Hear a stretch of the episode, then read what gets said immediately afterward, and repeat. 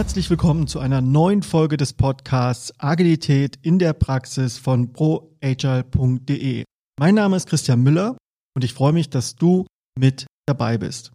Heute ist bei mir der Konstantin. Er ist 34 Jahre jung, lebt in Leipzig und arbeitet bei der Avilox. Die Avilox ist ein Beratungsunternehmen für neues Arbeiten und mit ihm möchte ich mich darüber unterhalten, wie es ist, als Unternehmen die Führungskräfte zu wählen. Denn genau das passiert bei der Avilox und ich wünsche dir jetzt ganz viel Spaß beim Zuhören.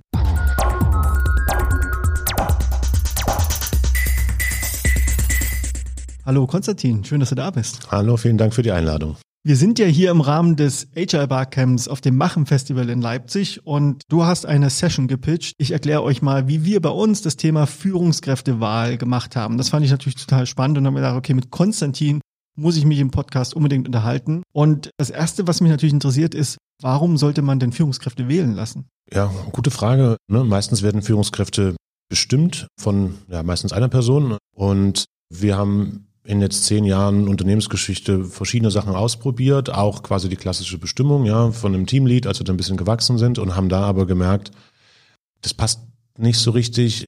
Warum denn jetzt diese Person? Wie transparent wird das denn gemacht? Akzeptiere ich das oder nicht? Ja, oder bin ich nicht vielleicht besser geeignet oder glaube das? Und durch diese Wahl, also muss kurz aussehen, wir haben dann immer weiter quasi ne, rollenbasiertes Arbeiten eingeführt. Ich glaube, das ist ein ganz wichtiger Bestandteil, bevor man über so eine Wahl nachdenkt. Und als wir dann diese Rollen hatten, war dann irgendwann der Punkt, gut, die werden jetzt immer noch bestimmt, ja, von der Geschäftsführung, aber bestimmt die denn richtig oder wäre es nicht schöner und ich sag mal auch ein Stück weit effektiver und für die Person, die eine Rolle dann gewählt bekommt, ja, auch angenehmer, diesen Rückhalt aus dem ganzen Team oder aus dem Unternehmen zu haben, und ermöglichen wir dadurch nicht auch viel mehr Flexibilität. Also wir alle merken, ne, das Leben verändert sich, Kinder, Umzug, alles was irgendwie dazukommt, Sabbatical oder einfach eine sehr, sehr anstrengende Arbeitszeit und jetzt mal wieder zurückzutreten, das geht mit Rollen deutlich besser als mit Positionen. Wir glauben daran, dass viele Perspektiven meistens eine bessere Qualität bringen. Also warum verankern wir auch nicht Verantwortung genau auf diese Art und Weise? Und so haben wir angefangen, uns damit zu beschäftigen. Und jetzt machen wir das seit drei Jahren und ich finde, wir lernen da immer noch ein bisschen mit dazu, aber prinzipiell funktioniert es sehr, sehr gut. Es wird sowohl von den Personen gut angenommen, die gewählt werden, als auch von den Personen, die wählen und dann ja auch ein Stück weit geführt werden. Haben wir bis jetzt noch kein Feedback gehört, was, an, was uns nochmal hat überlegen lassen, wieder zurückzugehen. Bedeutet das, dass ihr die Position der Geschäftsleitung wählt oder die Position von Führungskräften unterhalb der Geschäftsleitung? Die Geschäftsführung wählen wir nicht. Die ist, die ist quasi fix. Aber wir wählen die sogenannten Cluster Leads. Also das sind fachliche Führungskräfte, jetzt wie zum Beispiel für Vertrieb, wie für Marketing, ähm, Organisationsentwicklung, Innovation. Die wählen wir und die wählen wir einmal im Jahr. Controlling ist noch so ein Sonderthema. Da sagen wir, das sitzt so nah an der Geschäftsführung und da gibt es so viele, sage ich mal, Prozesse und Abstimmungen, dass wir da sagen, das wählen wir nicht jährlich. Das hat also ein bisschen eine längere Laufzeit, wo wir ehrlich gesagt noch gar nicht wissen, wie lang die ist. Da sind wir gerade noch selber im Experimentieren. Aber die anderen werden jährlich gewählt. Und ich kann wiedergewählt werden, wenn ich das auch selber möchte. Das geht also, so dass man da auch also durchaus mehrere Jahre das machen kann, aber das muss nicht sein. Und wir haben jetzt auch durchaus erlebt, dass manche Positionen halt äh, immer mal wieder gewechselt sind. Und das ist sehr, sehr angenehm, weil wir glauben, dass es gibt nicht die perfekte Person für eine Rolle, sondern dadurch, dass jeder Mensch unterschiedlich ist, wird er in so einer Rolle verschiedene Schwerpunkte setzen. Und diese Perspektiven wollen wir halt über diese Rollenwahl einfangen und dadurch eben Verantwortung fluider gestalten und dadurch kriegt das Unternehmen auch bessere Perspektiven. Also du hast ja gesagt, ihr macht das jetzt seit drei Jahren. Wenn du mal retrospektiv dir das Ganze anschaust, vor, bevor ihr damit angefangen habt und danach, was ist denn heute konkret besser als damals und was war besonders herausfordernd? Also ich finde besser ist jetzt, dass dieser ganze Prozess viel bewusster ist. Also es ist nicht, ich kriege nicht eine Nachricht oder eine Verkündung von, ah, herzlichen Glückwunsch, Konstantin, ist jetzt im Übrigen euer ähm, Vertriebslead, ja, und äh, ich bin mir sicher, der wird das ganz toll machen und jetzt geht's los, sondern das Team wählt halt den Vertriebslead selber und dadurch beschäftigen sich erstmal alle damit, wie will ich denn auch geführt werden und welche Impulse soll denn diese Person setzen? Also das finde ich sehr viel besser. Also diese ganze Verortung von Verantwortung ist viel bewusster ähm, weil sie eben von mehreren Menschen getragen wird und nicht nur von einer oder zwei Personen. Also das finde ich, ja, ist ein, ist ein Riesenvorteil. Eine Herausforderung ist natürlich, äh, dass ich damit umgehen muss, gewählt zu werden oder auch nicht gewählt zu werden. Und das Ganze passiert sehr transparent. Also wir orientieren uns da an einem Konzept, das heißt Rollenwahl oder Wahl aus der Mitte. Ähm, dadurch, dass wir relativ klein sind, ist jeder bei dieser Wahl mit dabei. Es ist noch nicht nötig, dass wir das irgendwie splitten in irgendeiner Form. Und das ist ein zweistufiger Wahlprozess. Also ich kann jetzt sagen, ja, ich möchte mich selber wählen zum Beispiel, das geht. Oder ich sage, ne, meine Kollegin Nadine ist meiner Meinung nach perfekt dafür geeignet, um diese Rolle durchzuführen, weil sie kann das und das und das. Da hat jeder ungefähr eine Minute Zeit, Argumente vorzubringen. Ich darf nicht gegen jemanden stimmen. Also ich darf nicht sagen, oh, ich glaube, was du gesagt hast, ist falsch. Ich darf nur meinen eigenen Wunschkandidaten nennen und ein, zwei Gründe nennen. Und dann wird einfach eine Strichliste geführt, das ist dann das vorläufige Ergebnis. Und dann habe ich jeden Teamkollegen gehört und seine Perspektive wahrgenommen und dann machen wir das Ganze nochmal. Wir wählen nochmal für die gleiche Position im zweiten Wahlgang und das ist der bindende Wahlgang. Und dann kann ich aber sagen, oh, ich fand das, was meine Kollegin gesagt hat, wirklich gut und das stimmt mich nochmal um und deswegen ändere ich meine, meine Wahl nochmal ab. Und Teilweise gibt es wirklich zwischen Wahlgang 1 und 2 sehr, sehr große Unterschiede. Manchmal passiert dort so gut wie gar nichts. Das ist sehr unterschiedlich. Und dann wird gefragt, möchtest du diese Rolle annehmen oder nicht? Und es passiert auch, dass jemand sagt nein, ne, weil ich glaube, ich bin noch nicht so weit, ich habe gerade so viele Projekte, ähm, ich will lieber eine andere Rolle. Also das, das geht und dann gibt es auch eine Aushandlung oder ja, ich mache das aber nur, wenn ich dann noch eine Weiterbildung bekomme oder ich jemanden an die Hand bekomme oder ich ein, zwei Sachen abgeben kann. Das ist ganz normal. Oder wenn es abgelehnt wird, dann ist halt die Person, die am meisten, also am zweitmeisten Striche bekommen hat. Und ich kann da eine Anekdote von mir erzählen, wie sich das anfühlt, wenn man nicht gewählt wird. Ich habe mich sehr lange mit dieser Rollenwahl beschäftigt und habe die auch mit eingeführt bei uns im Unternehmen und dachte, okay, jetzt habe ich das Ding aus einer Rolle von Organisationsentwicklung bei uns eingeführt. Jetzt werde ich ja wohl hoffentlich, vermutlich, in der ersten Mal, in der ersten Wahl, die wir durchführen, für das Cluster Organisationsentwicklung gewählt. Und wurde ich aber nicht. Und das war gar nicht so einfach, erstmal irgendwie zu mit mir auszumachen. Ne? Hatte ich ein Ego-Thema, wo ich dachte, krass, warum denn nicht? Ja, und dann ist es mir in dem Moment auch erstmal schwer gefallen, das so zu akzeptieren, dass jetzt jemand anders da halt deutlich mehr Stimmen bekommen hat. Ja, wie seid ihr denn dann genau damit umgegangen? Also du hast das für dich erstmal reflektiert, aber was ist dann passiert? Ich bin danach erstmal, also sage ich mal, ins Gespräch mit mir selber gegangen. Warum hatte ich das jetzt so gestört? Also die andere Person ist ja auch erstmal fähig. Also es entsteht jetzt kein Schaden an der Organisation. Deswegen machen wir das ja. Also versuchen immer aus der organisationalen Perspektive zu denken. Und wir machen das, weil wir überzeugt sind, dass die Personen, die dort reingewählt werden, einen Mehrwert in der Rolle für das Unternehmen liefern. Und diese Person, die dort gewählt wurde, hat das auch ganz wunderbar gemacht. Es hatte einfach erstmal nur selber ein Thema damit und das musste ich dann mit ein, zwei Kollegen erstmal einfach nur spiegeln, reflektieren und dann war es dann nach ein, zwei Tagen konnte ich das auch irgendwie akzeptieren und es war dann auch okay. Ähm, aber das gehört halt mit dazu. Wenn du darüber reden magst, was wurde dir denn so gespiegelt zum Beispiel? Na, es wurde gesagt, dass in dieser Rolle eine Person sozusagen jetzt besser wäre, ja, äh, die halt deutlich strukturierter ist, als ich das zum Beispiel bin. Ne? Ich bin jemand, der ja, wenig Struktur irgendwie mitbringt und das kann für Leute auch anstrengend sein, weil ich bin halt mal hier aktiv, mal da aktiv. Ja. Das geht alles irgendwie sehr, sehr schnell. Und die Organisation hatte das Gefühl, es wäre besser, wenn wir also dort jetzt jemanden strukturierteren reinsetzen und der vielleicht auch noch ein bisschen feinfühliger da agieren kann als ich. Gerade weil wir jetzt dieses neue System eingeführt haben. Und damit konnte ich dann irgendwie umgehen und bin dann auf Leute zugegangen, die ich auch schon länger kenne. Ja, also das ist natürlich jetzt auch irgendwie vielleicht nicht immer das einfachste Gespräch, und habe dann darüber nachgedacht, okay, will ich jetzt bei mir vielleicht auch was verändern? Also nicht unbedingt, damit ich jetzt diese Rolle beim nächsten Mal kriege, sondern einfach, weil das ein wichtiges Feedback ist. Und das finde ich als, ich sage auch mal, als Personalentwicklungswerkzeug ist es deswegen eine sehr, sehr starke Praktik, die man sich überlegen kann, einzuführen oder nicht. Du hast vorhin gesagt, also es braucht auf jeden Fall ein rollenbasiertes Zusammenarbeitsmodell. Was braucht es denn noch, damit genau das, was du jetzt auch beschrieben hast, damit das möglich ist in einer Organisation? Ich glaube, es braucht einen Vertrauensraum, damit genau so eine Auseinandersetzung passieren kann, und damit ich danach reflektieren kann, wie geht's mir jetzt damit und wie nicht. Es braucht, glaube ich, dieses Verständnis, dass es nicht die beste Person für eine Rolle gibt, sondern einfach verschiedene gute Personen. Das ist, glaube ich, ganz wichtig. Und ich würde das auch nicht von, von jetzt auf gleich holter die Polter einführen. Also wenn ich jetzt in einer klassisch hierarchischen Pyramidenorganisation arbeite, jetzt zu sagen, ab morgen wählen wir jetzt alle Führungskräfte, das würde mich überraschen, wenn das gut funktioniert. Ähm, sondern dann vielleicht erstmal in kleineren Schritten anzufangen, vielleicht ein Projekt auf diese Art und Weise zu vergeben oder eine sehr, sehr kleine Rolle erstmal zu vergeben oder sowas.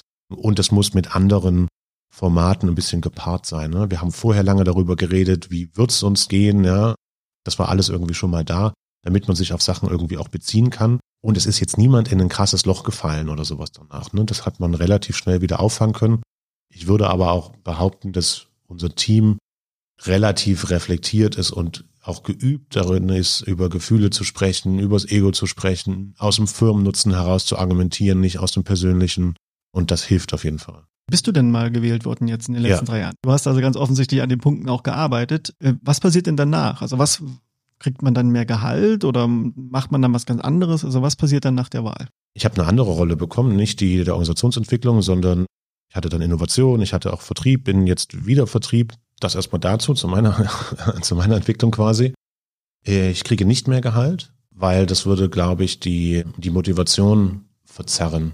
Äh, und wir hätten dann auch das, also die Sache, okay, wenn du dann nicht wieder gewählt wirst, kriegst du dann auf einmal weniger Gehalt. Also wir entkoppeln das sehr, sehr stark. Das heißt, Gehalt ist bei uns an, ich sag mal, an allgemeines Verantwortungslevel geknüpft, was wir eher in den Kundenprojekten und sowas sehen. Das zählt natürlich auch ein bisschen dafür rein, wenn man jetzt sagt, du könntest prinzipiell so eine Rolle einnehmen, ne, dann ist das auch ein Zeichen dafür, dass es vielleicht mehr Geld gibt.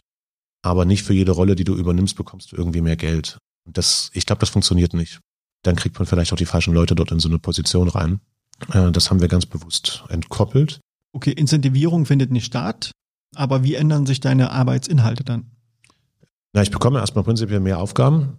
Ich muss mich dann darum kümmern, wie werden wir besser in Vertrieb als Organisation. Es ist nicht nur meine Aufgabe selber, mehr Vertrieb zu machen, sondern wie schaffen wir das als Organisation, hier besser zu werden.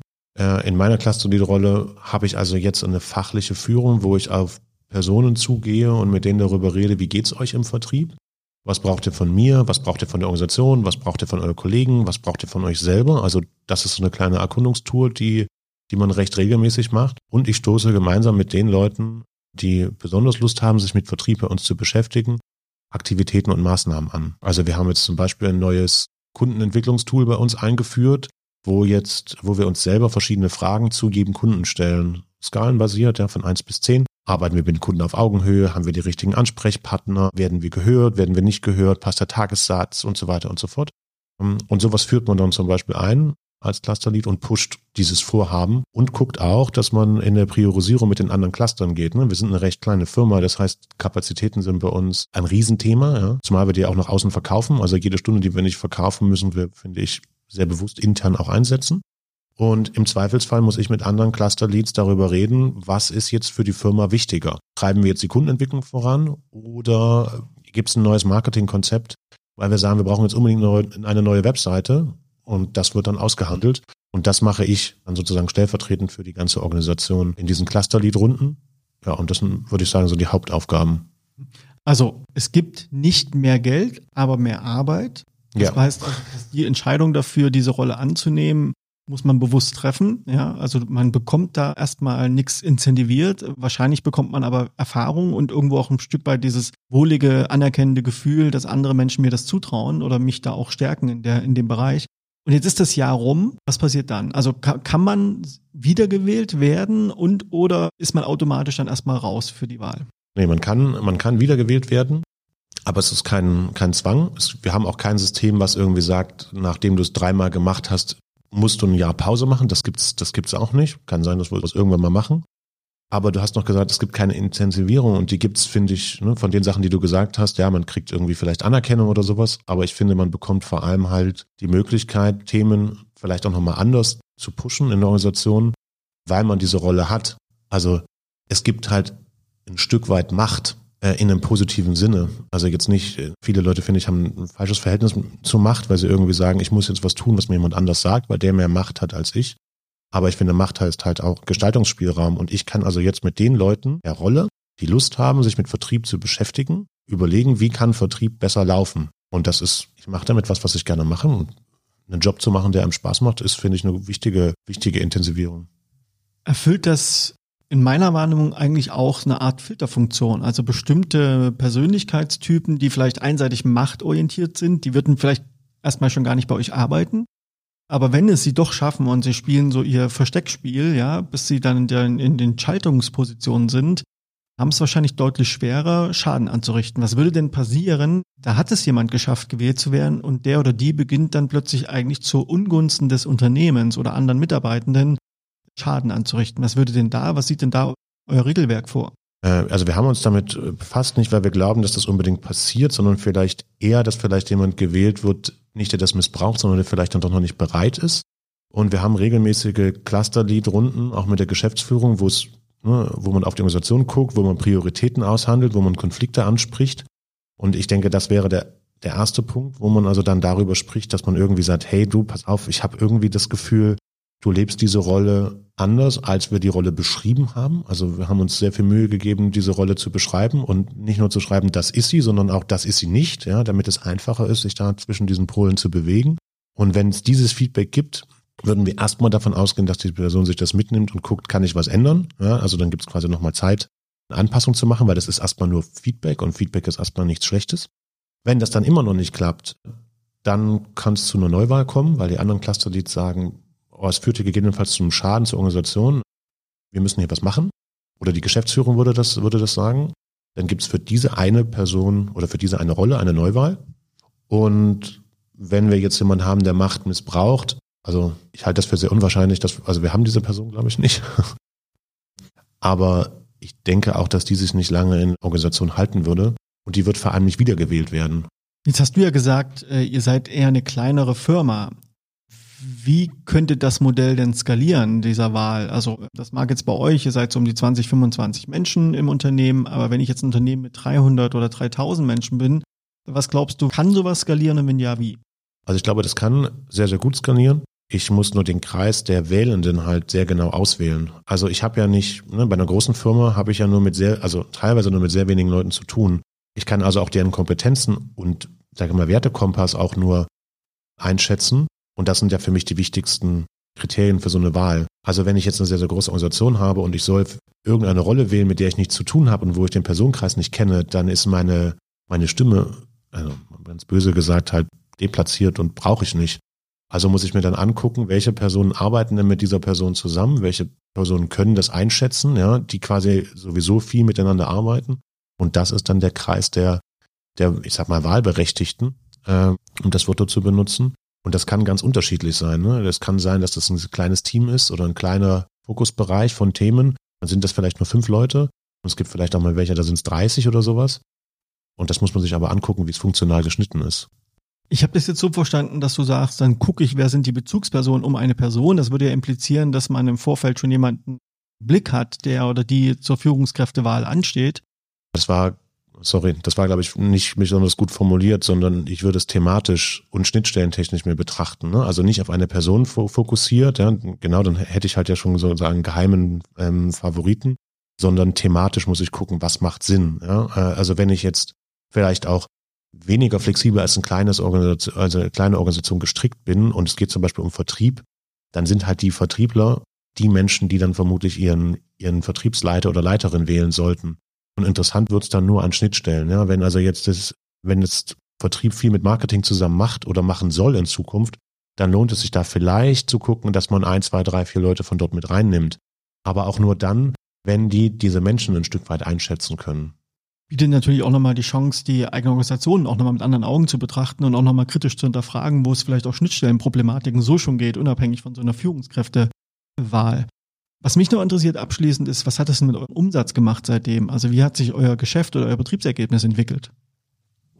Also die Relation kann ich gar nicht beantworten. Also uns geht's gut. Also so schlecht kann es nicht sein. Aber ich würde mir jetzt nicht zutrauen zu sagen, dass wir jetzt irgendwie mehr oder weniger im Jahresabschluss deswegen stehen haben.